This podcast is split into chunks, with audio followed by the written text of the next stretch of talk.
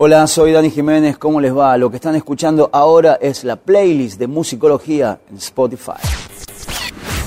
¿Cómo le va? Aquí Dani Jiménez una vez más desde musicología.com trayendo algunas noticias, novedades, informaciones que tienen que ver con lanzamientos, con conciertos, con coberturas, con agenda y también con noticias un tanto más extrañas. Y hablando de noticias extrañas, otro que vuelve a ser tapa de algunos portales al menos es Morrissey.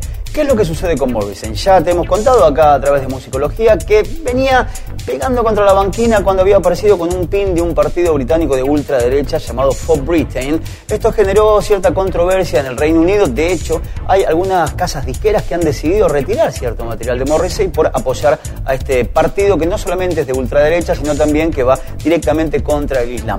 Vamos a hablar de Morrissey, pero lo que pasó hace muy poquitos días cuando tocó en el Hollywood Bowl en los Estados Unidos. No tiene que ver con la carne. Hay otras noticias de carne y de Morrissey que las dejaremos para otro momento, pero tampoco tiene que ver con el show, tiene que ver con el merchandising. ¿Por qué? Porque es muy particular. Primero hay una remera a 35 dólares, algo así como 2.200 pesos, que dice Fuck the Guardian. ¿Por qué es esto?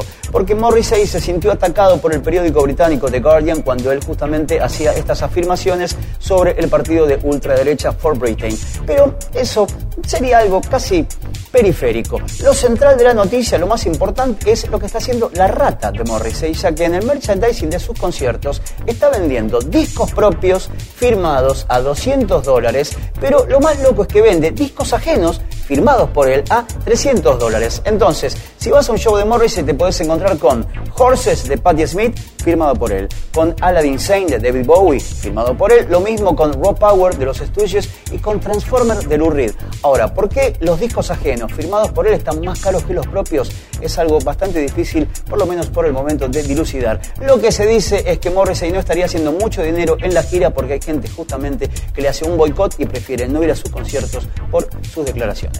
Más noticias como estas las encontrás todos los días en musicología.com, también en nuestras redes sociales, en Twitter y en Instagram. Y ahora también te musicalizamos la semana y la vida con playlists armadas para vos, especialmente en YouTube y en Spotify.